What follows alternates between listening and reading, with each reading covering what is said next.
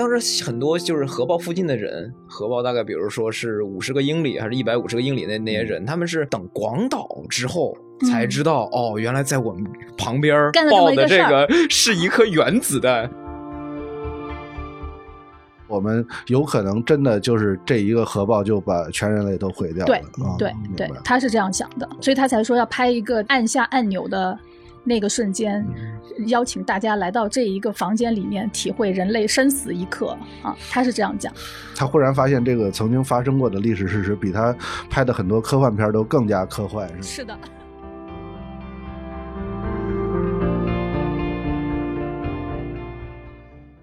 大家好，欢迎来到 Talk 三联，我是三联生活周刊的记者卡申。我们本期杂志的封面是科学的决定时刻，从奥本海默到奥本海默。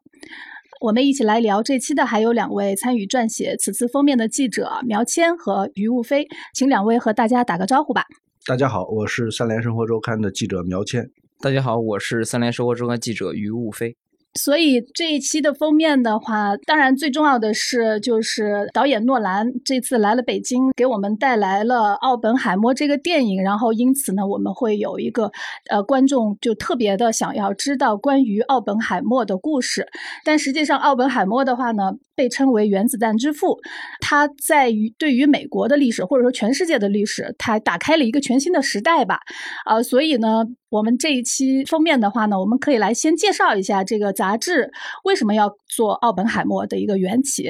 啊，苗老师来吧。呃，我们这期杂志做澳门海默，其实最直接的原因当然就是这个电影了。诺兰导演在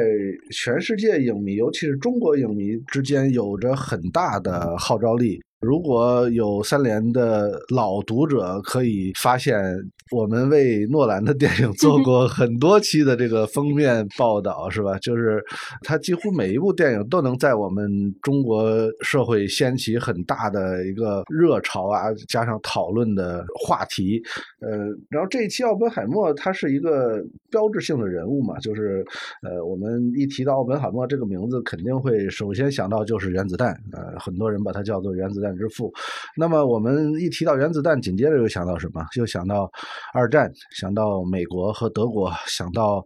物理学，想到呃物理学革命，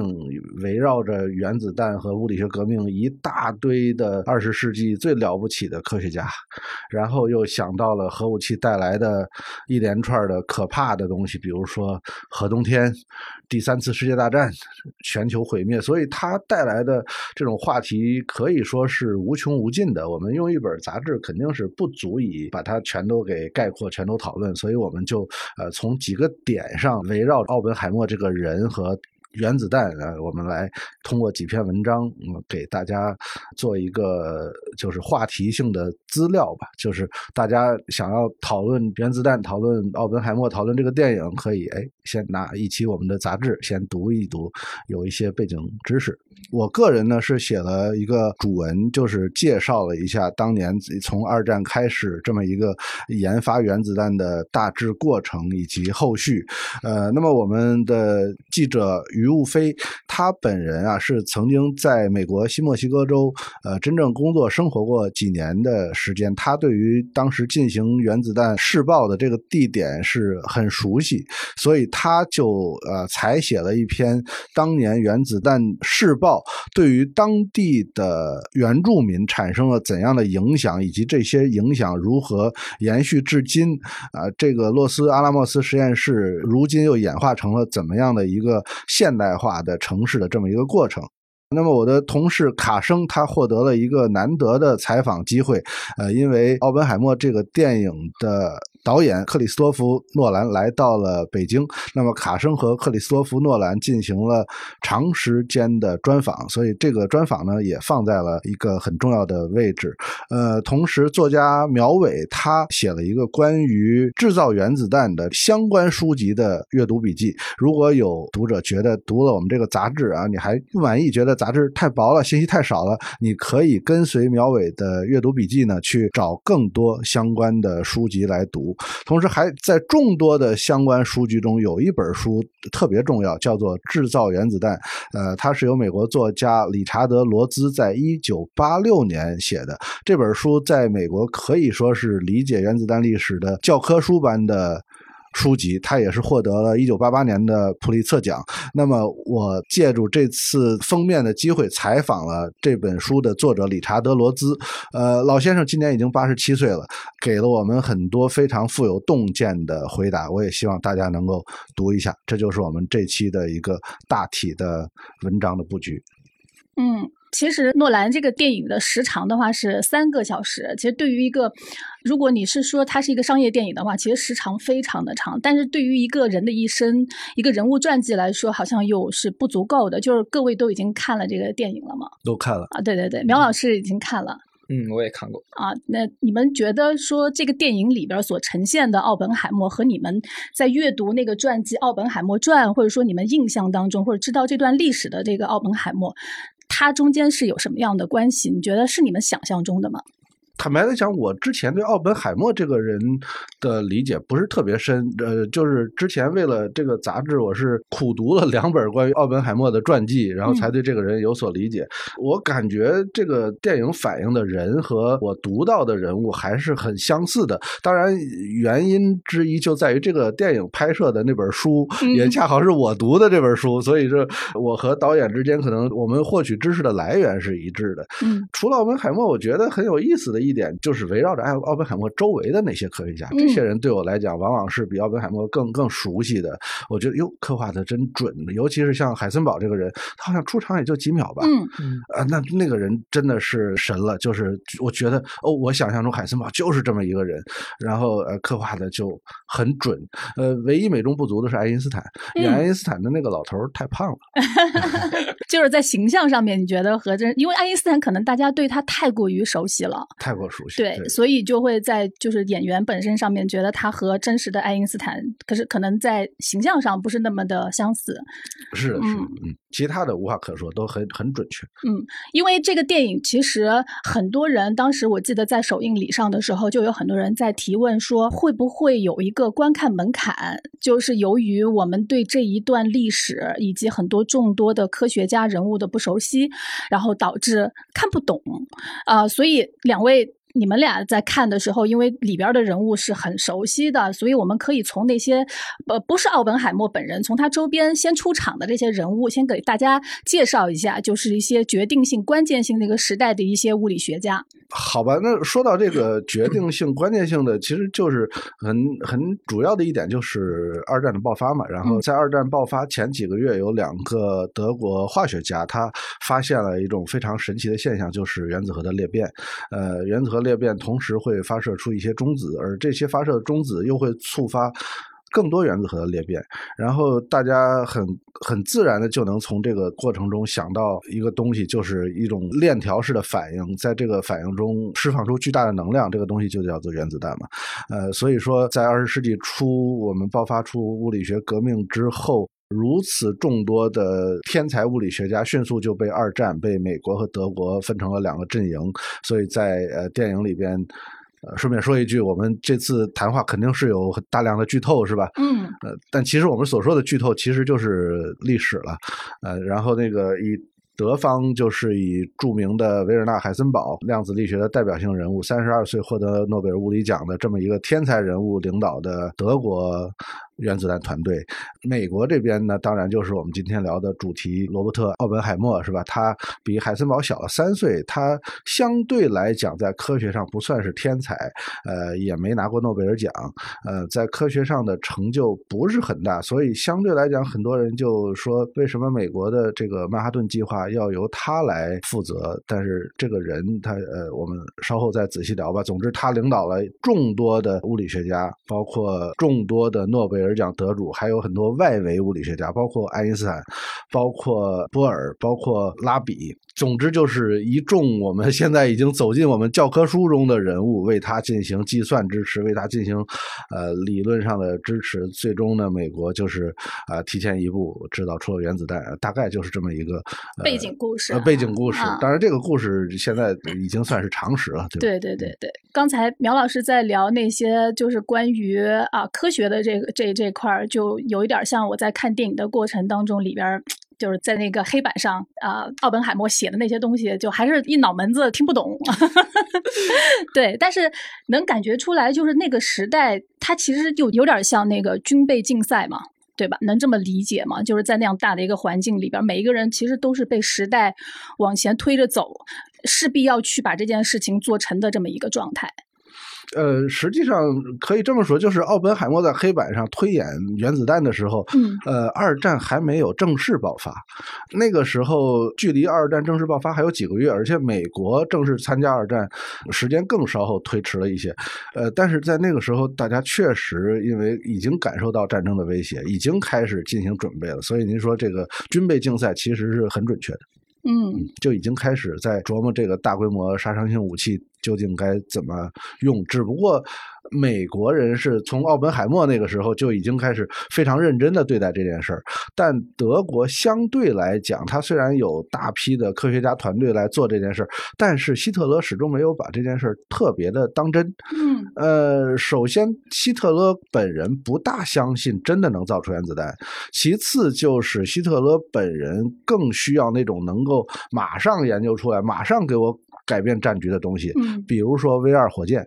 那个东西我嫁到德国，我直接可以袭击伦敦的。呃，你跟我说什么原子弹，那东西就是没人知道什么时候能造出来，对他来讲不大现实。嗯，如果我们现在回过去来讲啊，就原子弹对于当时的那个时代，它是意味着什么？就是是一个非常难造出来的东西。如果没有量子力学，它在理论上的这种突破是几乎不可能的吗？呃，当然，当然，因为因为正好是在二十世纪初。我们有了第二次物理学革命，我们知道了原子究竟是怎么一个构成的方式。你想想，我们在一九零九年，卢瑟福才第一次构建出了原子的模型，然后逐渐在此演化出了一套完全全新的，直到现在人们还不是完全能理解的数学架构和物理学理论。然后直到一九三八年十二月圣诞节期间，人类才第一次知道，哇，原来这个原子核它能够裂开啊，也就是我们说。说的裂变嘛，核裂变，然后到了一九四五年七月，原子弹这个东西就已经爆发了。所以这个速度，我们现在想起来是非常惊人的。那么其中最大的催化剂就是战争，就是战争，两次世界大战。之前因为这个杂志这一期刚印出来嘛，然后呃，吴飞于飞他写的是那个当时就是整个研究测试原子弹的那个小镇，其实大家对那个小镇是非常感兴趣的，因为我之前。采访那个诺兰的时候，就重点了问了这个小镇。他跟我讲的是说，他说这个小镇当时他们去踩点的时候，发现这个小镇现在已经非常的现代化了，就是现在已经是一个非常规模的城镇，对吧？嗯，对，我觉得就是如果以中国的这个城市规模，那肯定就不是一个不是一个村儿嘛。他那个现在大概是那个市吧，大概是有一万两千人、一万三千人这么一个这么一个样子。而且他这个城镇呢，是一半儿是归这个实验室。占据就是 Los Alamos National Lab，就是洛萨拉莫斯国家实验室。另外一部分呢，其实是居民区。所以就是它大概是一半一半一一边大概是那种四十平方英里，另外一边又是四十平方英里，所以它还是一个非常科学和核工意味非常浓厚的一个城市。而且这个 Los Alamos National Labs 它还是在一直继续这个核武器的这个研究，一直到战争之后，一直到这个曼哈顿计划之后，就一直把这个东西给延续下去了。嗯嗯，然后所谓现代化呢，就是说其实洛斯阿拉莫斯这个小城，它在全美基本是最有。钱的一个小镇，就是说它的这个人均的这个收入是最高的，而且它人均所拥有的这个 PhD 的这个数量也是全美最高的。所以你会发现，其实新墨西哥它是一个比较穷的州，但是这样一个小城或者这样一个小的一个郡吧，叫 Los Alamos County，在全美的三千多个 county、三千多个郡中，基本是能够排到前十、前十五的这么一个生活水准，所以就是感觉很不像新墨西哥的一块地方，可以这么说是。所以它都都是当时就是原子弹测试结束了之后，然后这个小镇还是留下了很多的科学家，然后以及他们的后人在那儿繁衍吗？嗯，可以这么说，可以这么说，因为当时四六年撤走之后，他们继续把这个实验，就是把这个曼哈顿计划基本就直接转成了后来叫做洛斯阿拉莫斯国家实验室的这么一个部分，所以后来还是在有往里面投钱，还是在有把科学家试图留在那里。当时一九五零年的时候，我找到一份就是当一个算是后来解密的一份档案吧，就说，哎，这个我们到底还要不要继续把这个地方来当做一个研究核武器的地方？当然也也有想过说，哎，要不要去搬到其他地方？但其实当时就说这里有一个 desirable workforce，就什么意思？就是说旁边有一些稍微可能没有那么发达的一些社群的人，他们可能会说，我们可以用他们来给洛斯阿拉莫斯这些科学家来继续，比如说当卡车司机，然后就是做一些稍微 脏活累活呃，就这样就继继续把这个地方给留住了。嗯，其实当时这个地方的样貌跟电影里大家看到的也是有一些差别的。它其实是在峡谷和松林、北美黄松之间，叫 Ponderosa Forest，并不是大家在电影里看到那个荒漠的这么一个状态，有一些区别的。是的，有一些区别的，因为现在那个地方还是非常机密的一块儿，你很难让这个诺兰带着几百号人，对吧，进去进去拍摄。所以诺兰导演在选择就是拍摄地点的时候，选了另外一个地方。那个地方呢，其实自然的风貌跟当地的自然的风貌其实有一定的差别。它是一种台地的上方那种植被稍微少一些，比较多的这种灌木丛这样一个氛围。然后当时他们去的这个地方叫呃叫 Ghost Ranch 幽灵农场，或者是不知道怎么翻译，是一个相对平坦的，然后非常开阔的一个地方。呃，你看不到什么树，就像你在我们在电影里看，你看不到什么树，但是但是。它其实也是反映了新墨西哥的另外一种自然的一种风貌，所以选在那里拍摄，其实对于很多当地的观众，我后来问过他们，说他们其实也是也是非常欣喜的，说，哎，我们这个州这样一个风貌能够在大荧幕上有一个呈现，因为新墨西哥州其实一直都是在美国非常非常不受重视、经常被人遗忘的一个角落，无论是从它的这个比较多元的一个人口的构成，也比较复杂的一个历史，因为它可能先被西班牙殖民，再被美国所谓从墨西哥那里。抢过来，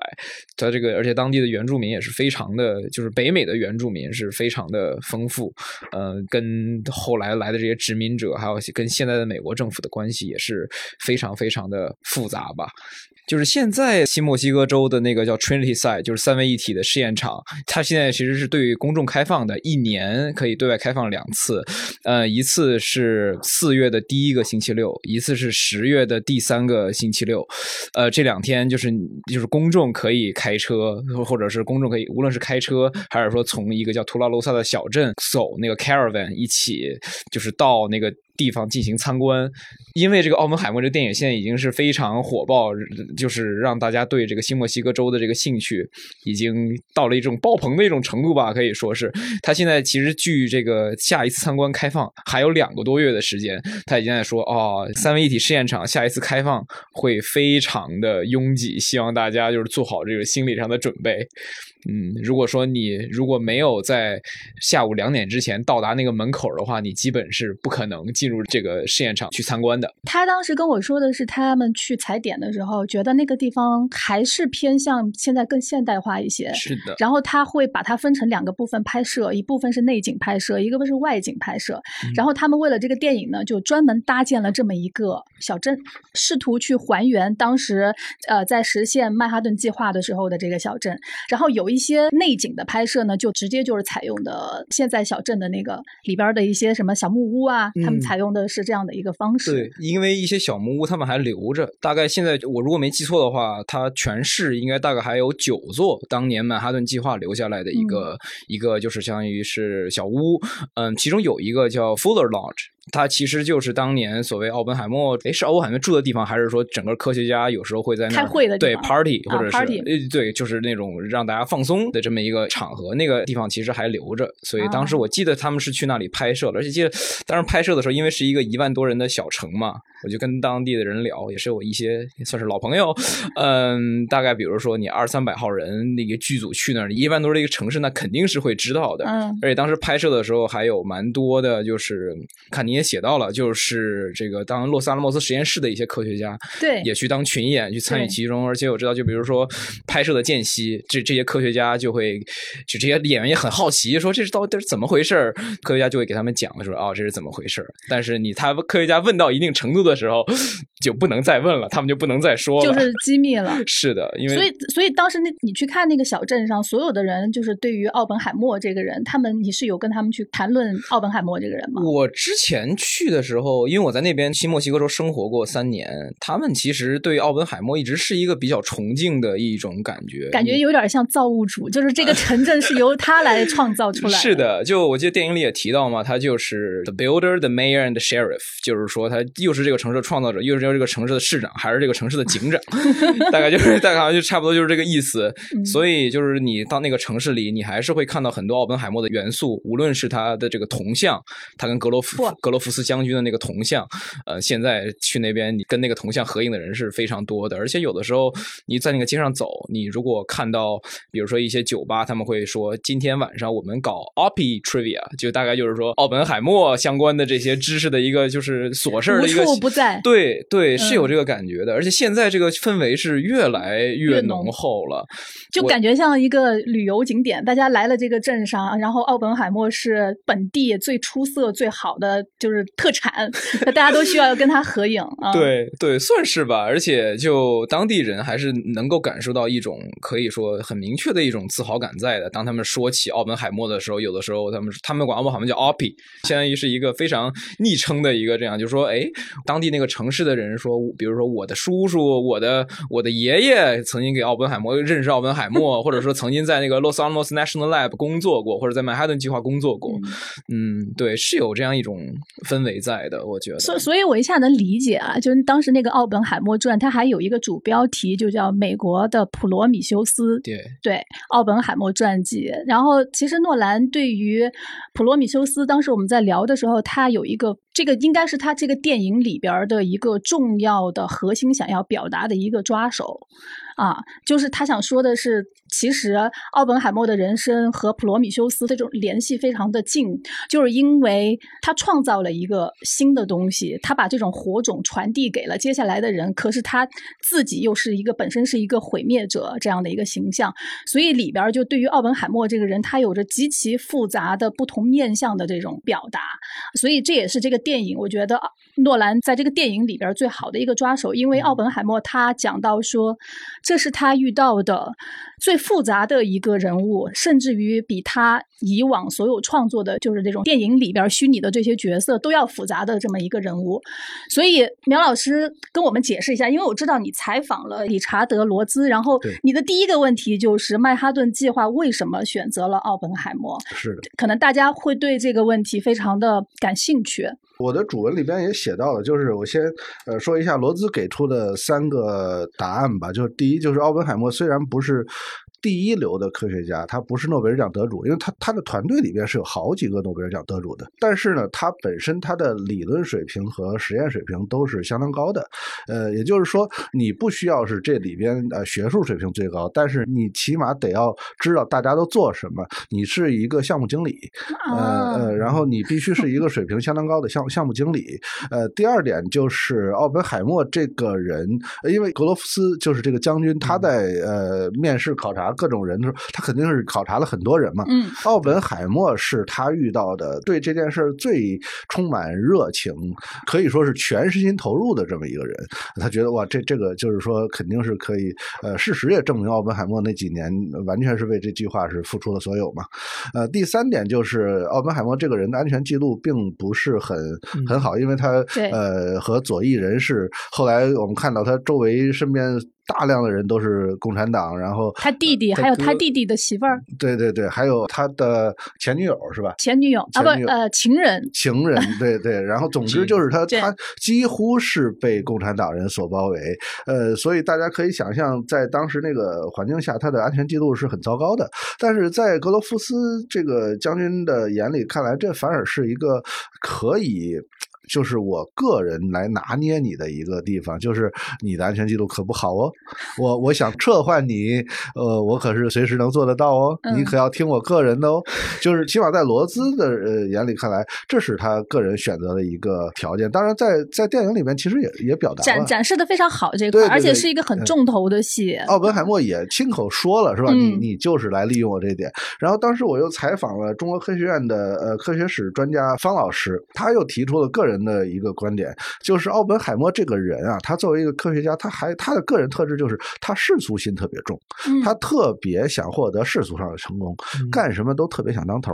对，嗯，所以说，那既然是这样，我就让你当这个有史以来美国最大工程上的头，你总该就是尽心尽力了吧？然后他喜欢出风头，那这件事儿如果成了，你一定能大出风头。所以说，这个可以说从这点来讲，他们两个人可以说是一拍即合的。从这一点上，我们也要说，这个格罗夫斯将军他的选人的眼光是真准啊。嗯，对。然后格罗夫斯这个角色，这个将军的角色的话，当时在采访诺兰的时候，他也提到，他说这个角色其实在历史上，就是很多人是不喜欢这个人物的。是的，啊，西莫西个人不喜欢，是不是？就是对他的评价其实不是太好。但是他好像和奥本海默之间有一种，就是在电影里边啊，我能看到的，就展示了一种是惺惺相惜吗？还是说他们俩之间其实有一种非常亲密，而且怎么讲呢？就是互相认同的一种关系。就是在电影里其实是有展现这一个部分的。我觉得从格罗夫斯的这个角度出发，就是呃，我既然选择了这个人，我一定要表现的咱俩是有一种特殊的，咱们是哥们儿，是互相 cover 的这种感情。但至于为什么新墨西哥人不喜欢他，这个刘老师解释一下。对，因为当时很多就是核爆附近的人，核爆大概比如说是五十个英里还是一百五十个英里那那些人，他们是他们是等广岛之后。才知道哦，原来在我们旁边爆的这个是一颗原子弹。然后他们看到这个对对广岛的他们的影响，然后后来他们比如说在一些周边的城镇，因为核弹是七月十六号当时爆的，然后八月份他们就不知道说为什么这个小镇怎么突然很多刚出生的婴幼儿开始莫名其妙的去世，就是当时就不知道这个东西这这这这怎么回事呢？然后当时他们他们给这个曼哈顿计划的负责的一些这种健康监测方面这个人去写信，说这到底是咋回事？跟曼哈顿计划有没有关系啊？然后当时可能是格罗夫斯他的一些受命，就是说这个东西其实就说没有关系。而且当时核爆的时候，格罗夫斯将军还在很多地方就派有那种便衣，就是说，哎，看看这个大家这个反应怎么样，千万别把这事儿给传出去。这个东西其实，在格罗夫斯后来他有写过就一部反思性质的一个回忆录吧，叫《Now It Can Be Told》，就是说我现在终于能把这话给说出来了。一九六二年的时候，他有写过，当时说他。受益军方去给。驻 Albuquerque 就是新墨西哥最大的城市的美联社的记者就说：“呃，你们不要把大家看到了什么，大家感受到的这个震惊给写出去，你们就发一个通稿，就说我们当时是就是一个很远的一个地方的一个军火库发生了一个巨型的爆炸，而且他后来也没有发布任何这种撤离的命令，导导致就是说，其实现在还有很多人是在受着就是当时这个核爆一些健康上的一个影响的，等于有点就是说我把这些人。”先给牺牲掉那种感觉吧。很多人现在在核爆点附近那些人，可能跟就是洛斯阿拉莫斯实验室那些人对于格罗夫斯和曼哈顿计划的这个印象也会略有不同。嗯，那在电影里边，因为这个角色是由这个马特·达蒙出演的，嗯，就是身上自带了一些演员的魅力，然后给这个角色。当时我在看的时候，我觉得中间那段戏，他们就是马特·达蒙出现和他们俩在奥本海默在聊天的那一段，就非常的精彩，就是。俩人，但是如果说这段历史我们不了解的话，当这个电影缓缓展开，在这个三个小时的叙事里边，大家其实也能够理清楚人物和人物之间的关系。然后诺兰这次还特别有意思，因为我们都知道诺兰他所有的电影其实都是有非常强烈的结构上的，就是在 narrative 就叙事上面的一些呃不同方向的转变，就是会导致这个电影呢，大家看起来就是特别的难懂。但是在这一次拍真实人物的这个过程当中，他其实只使用了一个点，就是他使用了黑白的 IMAX 的胶片和彩色的胶片之间的这种混切。那黑白的这一块的话呢，就是接下来一个非常重要的人物，就是那个路易斯施特劳斯，嗯，也就是当时奥本海默的最大的这个政敌，就反对他最严重这么一个人。那么他在当这个人物出现的时候。啊，他的视角是黑白片儿的视角。当然，这个啊，小萝卜的唐尼把这个角色饰演的也非常的深入人心。所以，这个角色其实我们可以多花一点笔墨来聊一聊。在我记得是在这个呃奥本海默传记里边，就是路易斯施特劳斯，其实他和奥本海默之间的这种敌对的这种方式，其实没有太多的情节，是不是？没有那么多的具体的情节。但是在诺兰的电影里边。这个冲突就变成了一个戏剧最重要的一个核，所以施特劳斯应该是对奥本海默的故事里边很重要的一个部分。就像您刚才说的，在《奥本海默传》里边，这个人其实也不是很突出，但是在电影里边，他占了我觉得至少有三分之一的戏份，对吧？就是很重要。对，而且他后来变成了一个反面角色。我看了好几个就是美国科学家的对此的影评，他们也对此感觉就是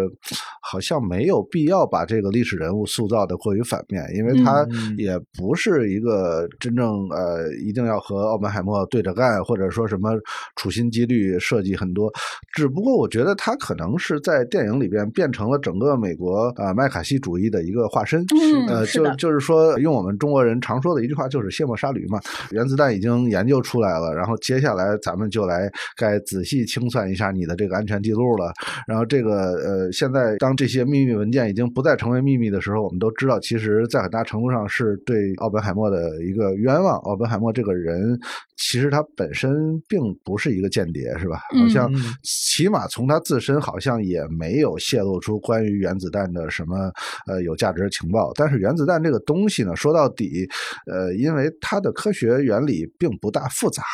当你已经知道这个东西能造出来的时候，我们要知道，在苏联、在英国都有第一流的物理学家，对他们来讲，造出来只是一个时间问题。而且当时苏联在美国确实有大量间谍，他们想想窃取一些数据啊，那是。呃，无法坦白讲是无法避免，无法避免的。对，但是从奥本海默这个人，那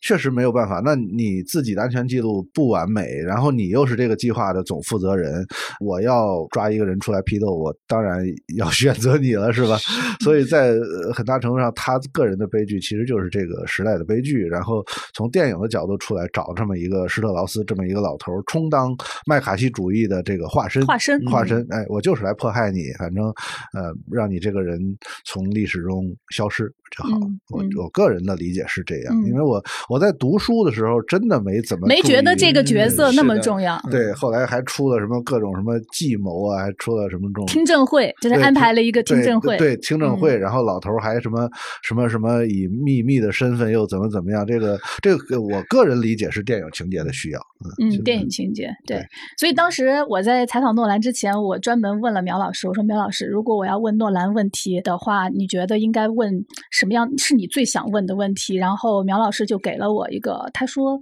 在历史的真实准确性和这个电影需要的戏剧性创作之间，就是诺兰是怎么做的？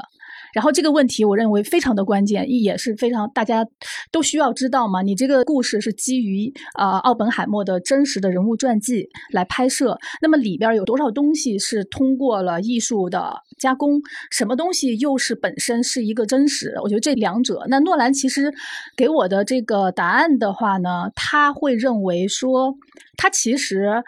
不太希望大家把这个片子当成一个纪录片，纯粹的人物纪录片来看。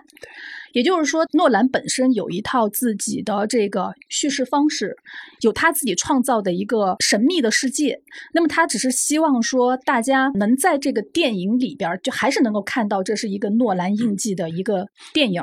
但是呢，他又会在真实性这块呢去做什么样的追求呢？比如说，他不会把人物角色进行叠加，比如说把。两三个真实的人物的性格和他们所做的事情叠加成为一个人，然后虚构成为一个这样的一个角色，而是让每一个真实的角色出现在他真正的位置。这个是他给我的一个答复，就是没有在角色上、情节上面去做这种过度的叠加，而是让。呃，人物回归到人物真实的这个角色和身份上来，但是他又拒绝认为大家要带着一个看纪录片的心态去走进电影院。那么他还是希望说，这个是属于诺兰的对于这一段历史和这个人物的一个描写。那么大家就尽情的去享受他的视听语言以及这个故事。所以当很多人问他说：“那看这个故事之前，我们是不是应该了解一些历史啊？”他说：“不需要。”你就是去看就 OK 了，这个感觉实际上是会更棒的。如果你看完，你肯定会有很多的疑问，比如说我不了解这个人物角色，我不了解施特劳斯是谁，我不了解这段历史，那么我可能还会再去看这个奥本海默传记。就是他希望的效果是这个样子的。然后那个电影里边，我觉得。啊，还有一些非常有趣的一些点，你还记得吗？就是在最开始出现的时候，其实他拍摄的奥本海默好像是一个非常情绪化的人。他虽然是一个科学家，可是他情绪非常的不稳定，然后好像还曾经就是想要毒死他的导师。嗯，就关于这个人物的这些塑造，应该也都是在奥本海默传里。哎，吴飞好像有话要说。没有，我就想起来那个 Charles Oppenheimer，就是他的 grand，他的那个孙子，他就在我记得他在接受《时代周刊》采访的时候说那。哪个情节，如果你让诺兰改的话，你会改哪个？就是那个小苹果的那个情节。虽然那个苹果的情节好像也在那个传记里面有的，是有的，但是其实有人知道，它也有一定的争议性吧。就是说，他可能有一些人觉得，哦，奥本海默干过这个事情，有的人又觉得不是奥本海默干的。对他，其实当时在那个传记里的时候，这个 grandson 这个孙子就有点儿，有点儿就是哎，有点气。但是现在反正给他搬到大荧幕上了，那 对吧？他自己也是心里有点复杂的。这个我们大家都是。主要就是从奥本海默的自述，尤其是那本传记里看，他在年轻时候有相当一部分时间，呃，就是情绪啊、精神状态不稳定、不正常，就是包括给导师下毒，呃，包括还提到就是他的一个在美国的好朋友是在牛牛津读书吧，然后晚上俩人在一起聊天，然后那个那个好朋友兴高采烈的跟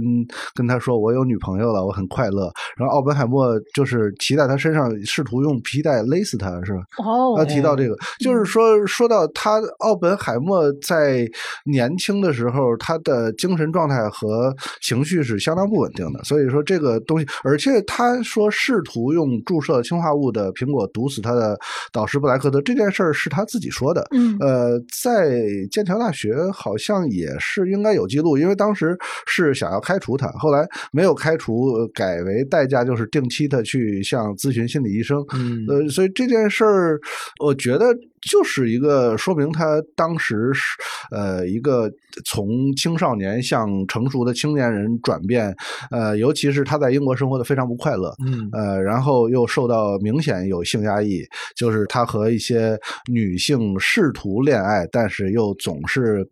呃不成功，不知道怎么跟女性打交道，这和他成年以后非常有魅力，很多女人喜欢他，这个是完全不一样。所以说，我们从这儿我觉得就是可以看到一个小男。男孩向成年男性转变的这么这么一个过程，只不过他的转变过程中呢，比其他人第一呢过程更激烈了一点儿，第二呢还伴随着就是他学术上的成熟。他在剑桥过得确实是不开心，因为剑桥当时学术水平第一不如德国，第二也不适合他的口味。剑桥当时过于注重实验了，他他对于实验一窍不通，他是理论学家，所以他到了德国之后，他过得非常开心。然后他在德国可能。不到两年，二十三岁就拿到了德国哥廷根大学的物理学博士，非常非常厉害。呃，也是在德国变成了一个成熟的物理学家，变成了一个成熟的男人。所以剑桥和哥廷根这两个完全可以看作他作为一个从男孩向男人的转变。电影里边还有一个我看着觉得挺有意思的一个地方，就是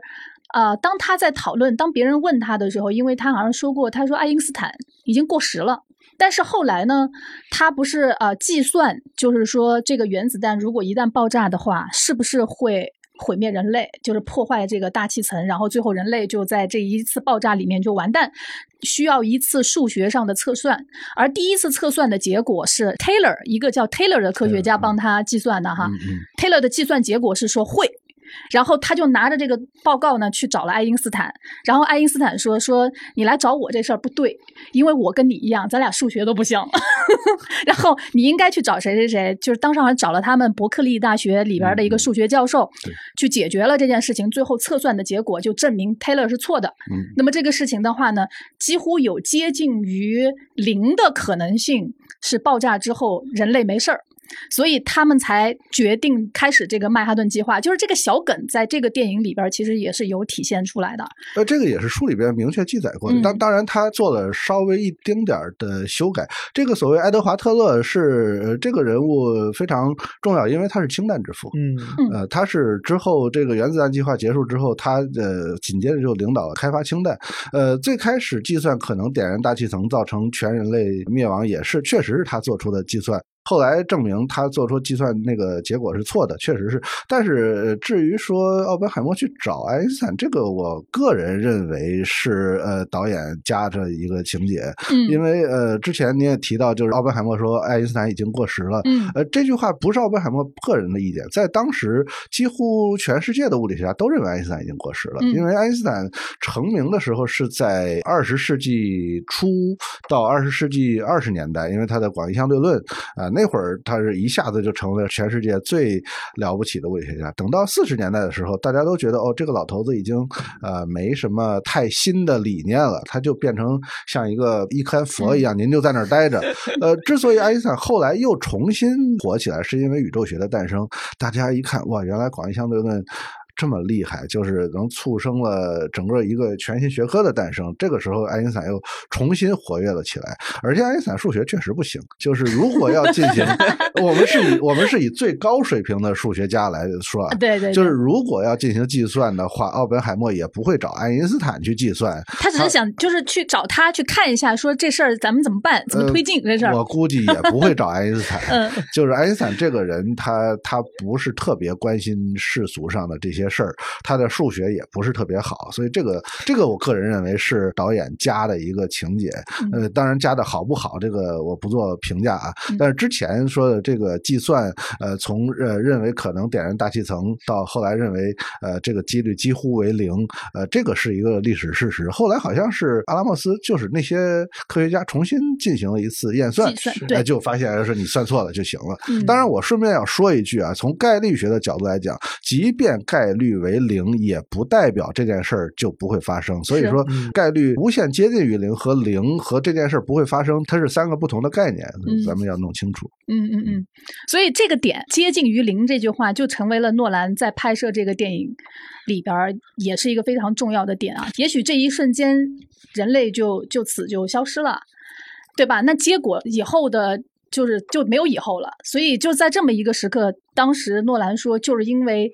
接近于零的这个东西，它是一个一个时刻，而这个时刻对于人类来说是至关重要的，所以他才要拍这个电影。对，就认识到我们有可能真的就是这一个核爆就把全人类都毁掉了。对，对，对，他是这样想的。嗯，所以他才说要拍一个按下按钮的。那个瞬间，邀请大家来到这一个房间里面，体会人类生死一刻啊！他是这样讲。他忽然发现，这个曾经发生过的历史事实，比他拍的很多科幻片都更加科幻，是吗？是的。我还有一个疑问啊，就是电影里边其实有讲到，就是 Taylor 这个角色其实也很重要，出现过了很多次，而且有一些戏剧点在呃后半程出现嘛。然后 Taylor 出现的时候呢，就是是不是有这么一回事儿？就当时在研究的时候。Taylor 其实提出了一些想法，就是说，哎呀，研究什么原子弹，直接上氢弹嘛，氢弹这个就是更高级，而且威力比你这个大多了。然后好像奥本海默对此实际上是有一些矛盾性存在的，他既鼓励 Taylor 继续研究，但是最后呢又在反对氢弹的研究，就是中间的这个矛盾性，杨老师能跟我们解释一下吗？呃，Taylor 说的没错，就是氢弹在理论上确实是比原子弹的威力更大。我觉得在这点上来讲，反而反映出了奥本海默是一个很好的领导者，一个头会当领导。就是说，呃你看在电影里边，我是老大，我组织一帮科学家在这儿讨论，那个 Taylor 就不停的跟跟奥本海默就是唱对头戏，是吧？你们在这干嘛？是吧？我比你们都强。如果有这样刺儿头，就是说以以一个普通人的想法，就是你给我滚，是吧？我我不需要你这样的人。但是奥本海默对他是相当宽容的。呃，然后后来是在很大程度上容忍 Taylor 进行了自己的计算。后来其实也证明 Taylor 的想法是正确的。呃，就是原子弹呃研制成功之后，他马不停蹄继续进行呃氢弹的研究。呃，所以说就是团队里边有这么一个处处跟你对着干的刺儿头的时候，哎，奥本海默展现出了非常高超的领导艺术。呃，在这一点上，我觉得哎，这个情节还表现的不错。呃，另一方面就是在原子弹研制成功之后，其实很多科学家，包括奥本海默，包括爱因斯坦，这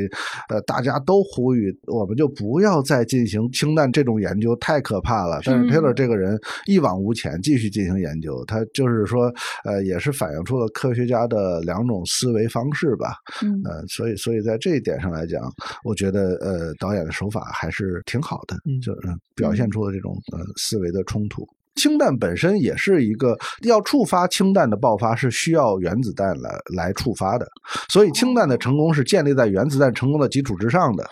所以你首先要成功的研制出原子弹，这个原子弹发生裂变，造成巨大的压力，造成了核聚变的发生。但是这个一旦氢弹爆发，它在理论上就是无限的。无限的意思就是说，你使劲往里加原料，你想要多大氢弹都可以。就这个是。足够让人害怕的。然后，呃，就像当时我在呃采访罗兹，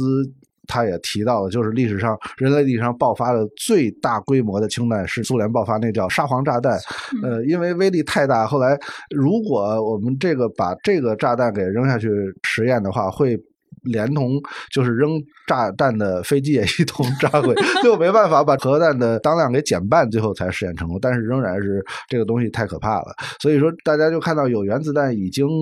造成这么可怕的事情，然后氢弹又给你来了一个无穷无尽的 能量爆能量爆发，所以所以说这个确实太可怕了。所以说这个嗯，就造成了科学家两派嘛，一派就是迅速，我我已经行了，以战止战是吧？我日本。已经投降了，咱们马上就是哎，把所有这些东西都库存。咱们他觉得就是觉得奥本海默的观点，就觉得既然有了原子弹那么有威慑性的一个东西，那其实就对于人类来说就足够了，就不需要再去创作一个比原子弹还要更可怕的氢弹。对他当时应该是这么想的。但特勒的想法就是说，原子弹这个东西不可能独此一家，唯独你美国有。你然后你既然有原子弹，你必须要有早晚有一天。对，然后你你既然这一步已经领先了，你下一步一定要领先，否则你你的你的战略威慑就跑到别人家去了。所以说你你很难讲究竟谁对谁错，就是反正我们现在二战结束了几十年间，我们一直生活在这么一种就是核武器平衡造成的一个和平年代，我们。我们只能回望过去，我们没法预见未来怎么样，是吧？嗯，就所所以说，我们没法说当年科学家的呃不同的思维的路径究竟是会导出什么。它其实到最终是变成了两个阵营对科学这件事情本身的不同的想法，对吧？所以你没有办法用现有的。正确与错误，是不是应该做这件事情去去评价当时他们做的这些事儿？是的，我们只能就是讨论现有，就是现在的世界的状况，就是几个核大国之间是吧？自己都有自己的核武器库，都有自己的呃原子弹、氢弹这样一个平衡状态。哎，美国当时试爆氢弹的时候，是不是都没在自己的本土试？我记得，没错，它是在太平洋上的一个对。然后紧接着一年之后，苏联就进行了氢弹试爆。嗯嗯。就陷入了沉思，其实是挺可怕的。我觉得就像那个杂志上这句话说的“瞬间闪耀，毁灭降临”，就这种感觉其实是挺强烈的。就是我特别想知道你们两位在看这个电影的时候，有一瞬间想哭过吗？因为这个电影我看了两次，一次是呃诺兰来之前十天，因为我要准备他的那个。采访，所以就提前看了片子，然后第二次看呢是首映上面又看了一次，我在两个点上看了两次，我都哭了。一个瞬间就是当原子弹爆炸的那一瞬间，然后诺兰有一个镜头，他是把那个镜头直接切到了那个基里安·墨菲演那个角色的那个眼睛，因为奥本海默的眼睛是深蓝色的，就就是非常深邃，然后特别特别美，然后他就把那个镜头切到了演员的那个眼睛那一块儿，然后。那个时候就是大家期待的那个爆炸声没有，那一瞬间是没有声音的，因为诺兰采用了一个他说他用了二十五秒静默的时间，就在那一刻，我觉得特别难受。就我我就在那一刻就就突然就流流下了眼泪，我就觉得人类啊，怎么就是总总是给自己就是制造的这些所有的东西，有可能最终都是指向自己，把自己毁灭掉的那个东西。就那那瞬间，我是非常难受的，就是因为它那个爆炸，它没有大家想象的那个声音，什么都没有。就那一刻，这个世界是静止的，然后那个光线被放的无限的大，就是奥本海默在那儿看着那个。爆炸的成功，就是我觉得那一刻我特别能理解奥本海默他他的那种复杂感受，就是他既喜悦，因为这个测试成功了，因为在这个爆炸之前，就是说如果一个国家曼哈顿计划是花了二十亿美金吧，就是如果你这个事儿就砸了，你们这帮人就全部完蛋啊，就是你们就失败了嘛。但如果他成功了之后，他对于这个世界又意味着什么？啊，因为就好，后来说是当时一部分人在欢呼，一部分人在哭泣，然后还有大部分人其实是沉默的一个状态，就不知道怎么面对这么一个非常像您说的悖论的这么一个时刻吧。嗯，就是因为你大家都打着这个科学的这个发展的这个旗号，说这是科学史上一个非常重要的一个时刻，而且能够比如说帮助美军不用伤亡那么多，不用以一个非常传统的方式去让日本投降击败日本。但是其实对也有很多人当时受到了。一个是科学家受到这个冲击，知道它毁灭力这么大，而且真的是很多科学家，当时曼哈顿计划的科学家也没有意识到的。还有一个就是说，产生了当时世界上第一批所谓的莫名其妙，当时都大家都不知道的一批核难民嘛。对，现在想来也是，对，你知道这个巨大的一个发展，肯定带着一个巨大的一个代价。嗯，对于人类自己来说。对，其实受到核爆第一批受害者，其实是在新墨西哥州，是吗？是的，就是当时做试验的小镇哈。通常是被人们忽略的，对，通常是被人们所忽略。虽然当时没有一个人员伤亡吧，但是后来就是那个 aftermath，对一系列的影响，对人身体的影响，对对。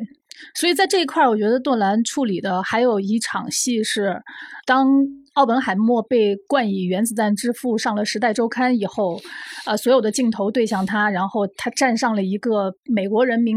欢呼的一个演讲台上的时候，他那一个瞬间，他就看见底下的人人的脸就烟飞灰灭，就都是在这个光芒里边就散掉。然而他站在那儿，他不知道自己该说什么，但是他准备了一下。我觉得那一段处理的特别好，对导演，对，就是就是有这种瞬间，就是这个电影让我非常复杂。对，而且他这个三个部分，第一部分就是讲述的是奥本海默他自己的一些研究啊、成长啊、科学家之间的关系啊，然后到第二部分，大家在准备原子弹爆炸，就是沉浸在那种完全科学性的那种癫狂当中，因为这件事情就对于科学家来说是。就是我们一定要把这件事儿干成，但至于干成这件事儿之后，他会给政治带来什么，给这个世界的格局带来什么？就是当时的科学家可能他自己本身是不去考虑这件事儿的，就大家都癫狂的要去把这件事儿做成。然后第三个 part 就是又回归到了这件事情真的成功了之后，他会给世界带来什么？然后奥本海默怎么去面对此时此刻？已经成为了用用当时的那个台词来说，他成为了这个世界上最有名的人啊！那一刻，他的那个内心里边想法是什么？还有最后一段，可能是诺兰的一个戏剧性处理啊，就是他又回到了和爱因斯坦的一个交流里面，然后在那个 ending 的时候，咱们是不是就不应该再剧透了？因为我认为。这个 ending 其实诺兰应该是想了很长很长时间做出来的一个决定，呃，因为我当时问了他一个问题，我说那个，因为我在很早之前看到，当这个电影在七月份北美上映之后，然后有国外的记者问过他一个问题，就是说，呃，他也谈到说，其实奥本海默的这个 ending 啊，这个电影的 ending 和这个《盗梦空间》。有一些相似之处，但他没说明了。然后我采访的时候，我就特别想问他，那个结果到底他们之间的关联是什么？会你会觉得他有一些相似的东西？他说现在还有很多人没有看这个电影，他不想在这个事情上再多做评价。但是他这个 ending 应该是想了很久很久，去给这个奥本海默这个电影去做的一个结尾。就在那个结尾最后，奥本海默说出那句话，咱们就不说是什么了，说的那句话。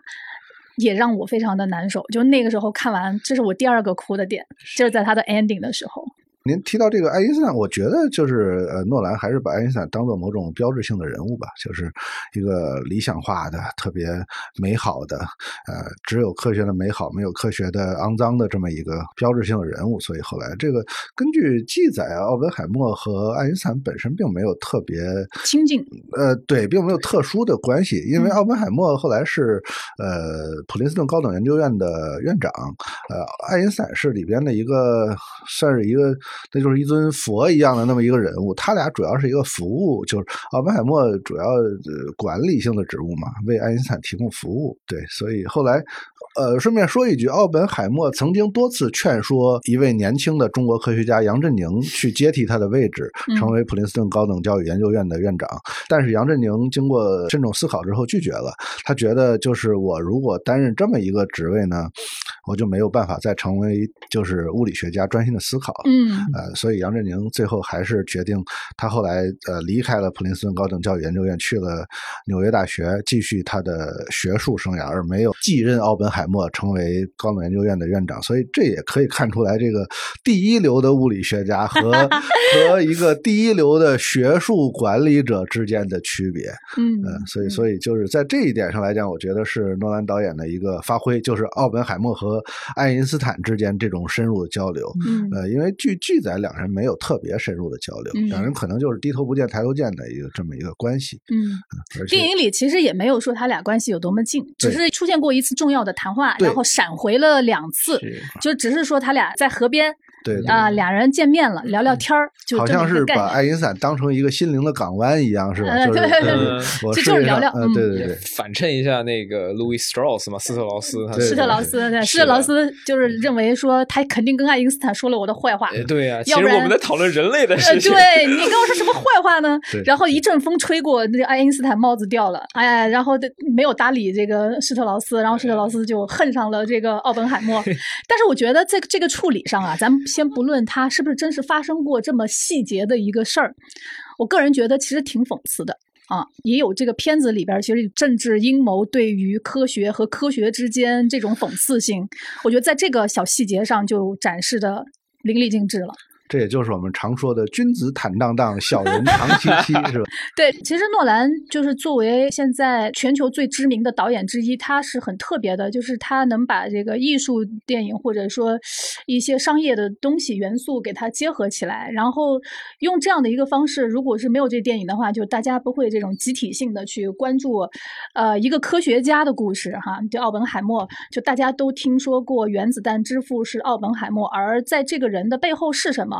很多人就包括可能美国人也不是特别的清楚。然后，那么对于两位来说是怎么看待？就比如说通过这样子一个啊商业电影的这种方式来讲述科学家的故事，对于这个公众的价值是什么？我个人是觉得，大家可能对于科学家有的时候也是有一些这种怎么说呢？一种刻板印象，觉得说你只是每天。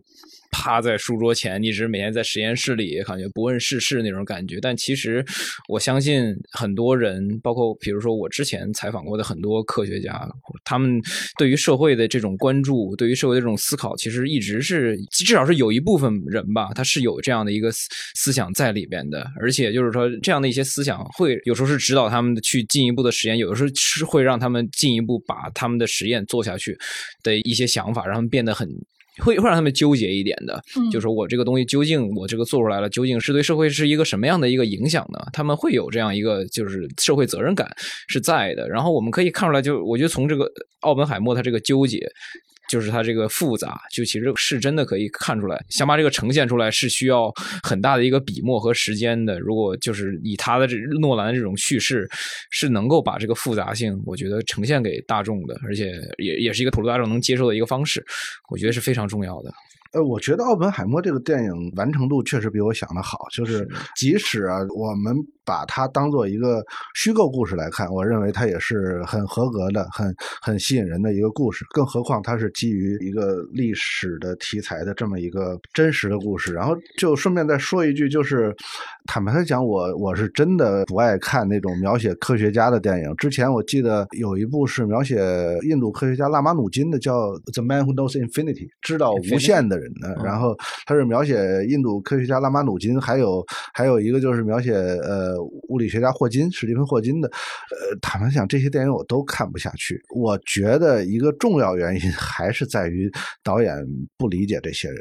呃，缺少理解就容易把这些数学家、科学家。描写成那种呃特立独行的疯子，没事就什么在热闹的人群里拿起笔来开始做计算，然后不顾一切，这个有点呃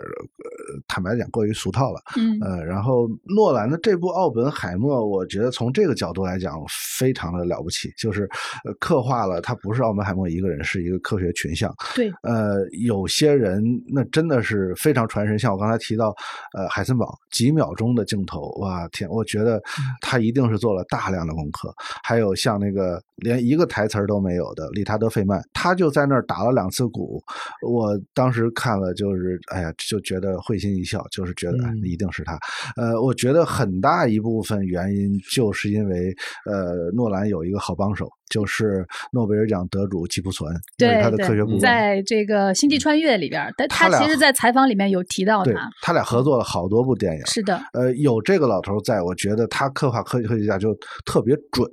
不需要什么笔墨，不需要呃什么呃说那些特别蠢的台词儿，就刻画特别好。所以，呃，在这一点上来讲，我期待诺兰下一部就是所谓的科学家电影。嗯，呃，那我。结尾处我就说一下，我当时采访诺兰，其实我有问到过他类似的问题。我问他，我说。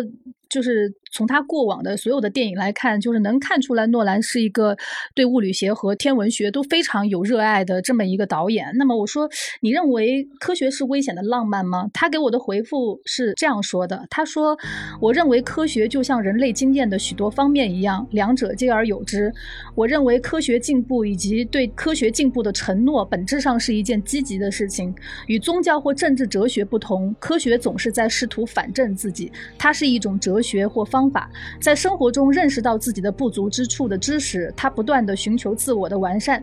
与此同时，他伴随而来的是一种责任。随着核时代的诞生，你可以在影片中看到由此产生的危险。人们如何看待历史中的曼哈顿计划这个问题，放在任何一个时代，或许有不同的答案。我认为这些科学家们非常的清楚地认识他们所做之事潜在的后果，但他们觉得他们别无选择。如同我们现在提到的人工智能的进步会如何改变人类的未来，是同样的道理。说的很好，我们可以把可以把这句话留给对，可以把这句话留给我们的读者，留给我们听众去想一想。是的。我们本期的节目就到这里，感兴趣的朋友们可以去订阅本期杂志的纸刊和我们的数字刊，也欢迎在评论区和我们分享你的观影体验。这本由凯伯德和马丁·舍温合著的《奥本海默传》在三联中读的有赞商城也有分销，目前有六点五折的折扣，感兴趣的朋友们可以在文稿页找到链接。谢谢收听，我们下期再见。